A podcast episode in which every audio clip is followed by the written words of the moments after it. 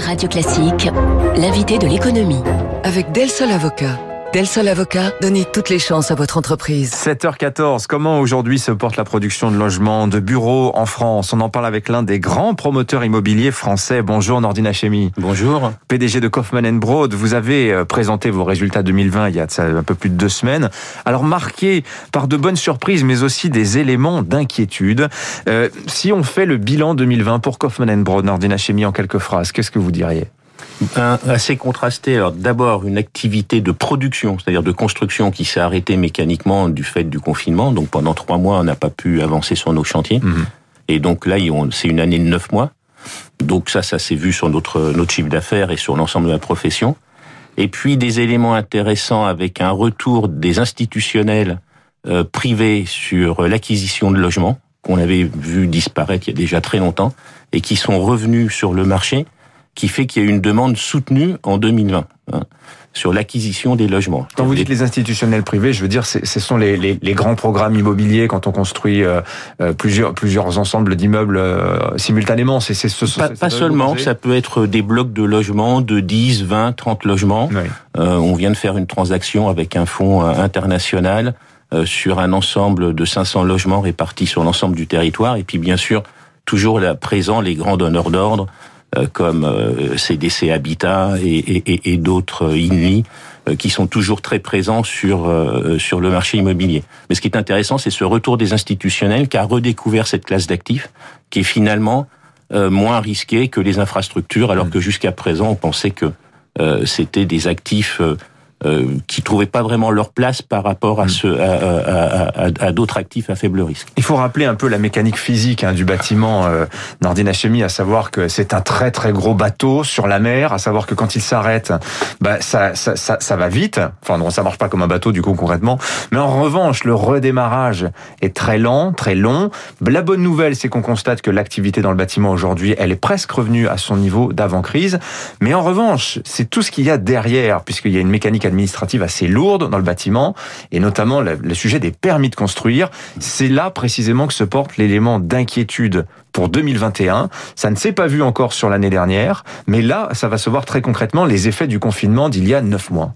Tout à fait. Alors, c'est des effets. Euh, donc, l'activité du BTP fonctionne sur les permis obtenus il y a un ou deux ans. Mhm. Par contre, on voit le mur euh, devant nous, qui est le manque de permis qu'on a avec une baisse qui s'est faite un an avant les élections, c'est-à-dire en 2019, hmm. euh, qui a été renforcée pendant la période électorale. Et puis surtout, ce qui est très particulier cette fois-ci, c'est qu'on voit pas de reprise d'attribution des permis de construire.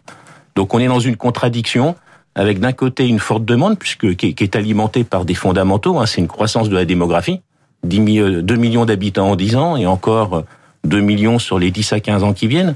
Donc des fondamentaux forts et puis on est à l'arrêt sur euh, la construction parce que euh, euh, parce que un manque en gros une baisse de 30% des permis de construire en ce moment. Alors sur les permis de construire, vous avez dit il y a toujours le fait qu'avant les élections, il y avait les municipales l'an dernier, les maires généralement ne signent plus de permis de construire.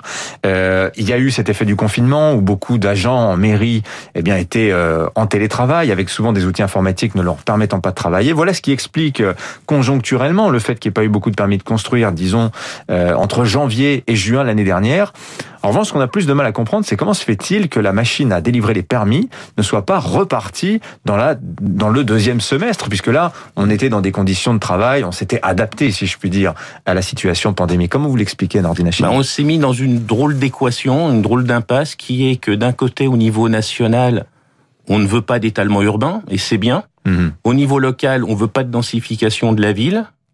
Ça peut se comprendre partiellement, mais quand on a dit ça et qu'on a la croissance démographique alimentée par une politique familiale qui est très très ancienne hein, et qui euh, euh, qui incite euh, à cette croissance démographique, ben on est dans une impasse. Mmh. Et, et, et aujourd'hui, c'est vrai que localement, la croissance démographique nationale, elle est pas, elle est pas visible puisque si on n'accepte pas une population complémentaire, on la verra pas. Donc c'est c'est une sorte de, de dialogue de sourds en, en ce moment. Et, et, je pense aussi avec un problème qui, qui une difficulté pour les, les collectivités locales, c'est que des nouveaux habitants, c'est des charges en plus.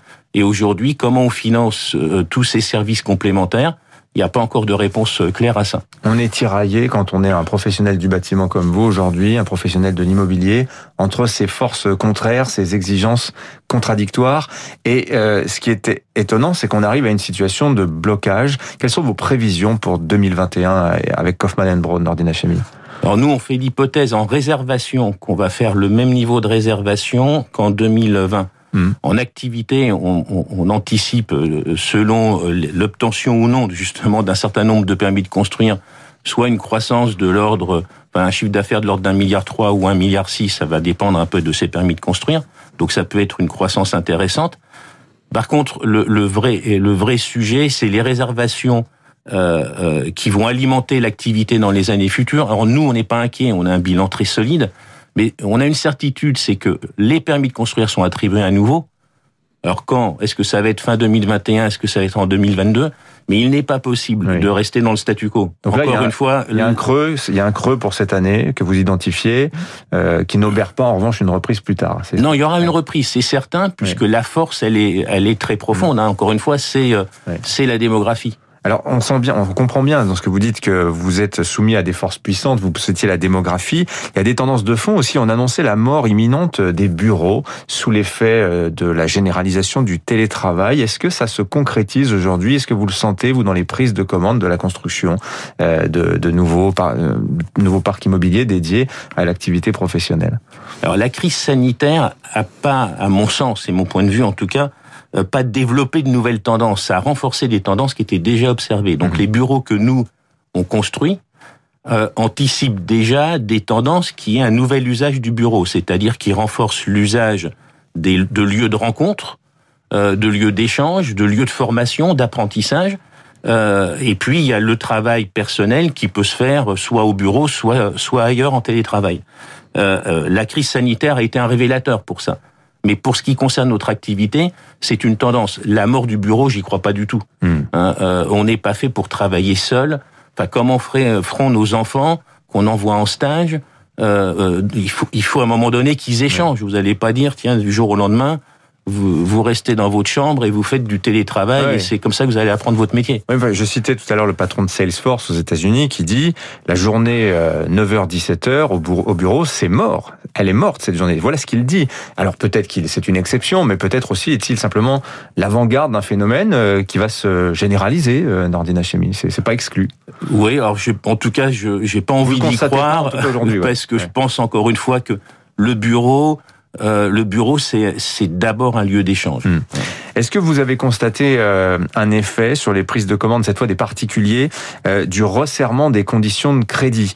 C'est le Haut Conseil de stabilité financière qui a tapé du poing sur la table l'année dernière à l'adresse des banques en disant vous devez être un peu plus strict dans la délivrance du, du crédit immobilier. Est-ce que ça se ressent sur les prises de commandes chez vous? Alors, ça c'est ça c'est sur la typologie, comme je disais tout à l'heure, les investisseurs institutionnels ont largement compensé mmh. la baisse des, euh, des investisseurs particuliers. Donc ça, c'est pas ressenti sur nos ventes. Par contre, on a vu le phénomène mhm. d'une augmentation des désistements et de refus de prêts sur euh, le, le, premier semestre de l'année.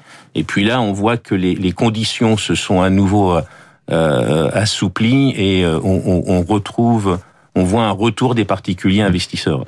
Quel est le ratio aujourd'hui dans les prises de commandes euh, entre euh, les appartements, les immeubles et, les, la maison individuelle? Cette maison individuelle qui est, vous l'avez bien dit tout à l'heure, euh, bah, soumise à cette force puissante, à savoir qu'aujourd'hui l'étalement urbain, bah, c'est de l'artificialisation des sols et dans le collimateur bah, du projet de loi climat aujourd'hui. Y a-t-il un avenir pour la maison individuelle neuve en France? Alors chez nous, c'est 40 millions de chiffre d'affaires sur à peu près un milliard en, en temps normal, un milliard, donc c'est vraiment marginal.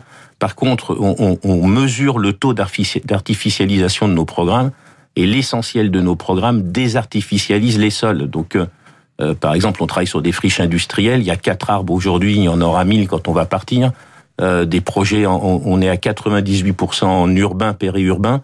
Et donc, en général, le, la, la, construction de logements neufs euh, euh, désartificialise les sols et puis contribue aussi à la transition énergétique, puisqu'en général, les logements consomme 3 5 fois moins d'énergie que le parc existant. J'ai une dernière question rapidement, il y a une norme euh, qui va entrer en vigueur euh, cet été euh, pour le bâtiment, fini à travers cette norme l'emploi enfin plutôt déconseillé d'utiliser du béton, plutôt qu'il faudra passer plutôt par du bois, fini le chauffage au fioul, c'est déjà le cas, mais peut-être bientôt le chauffage au gaz aujourd'hui. Ces normes aujourd'hui, Nordina Chemie, est-ce qu'elles sont tenables selon vous?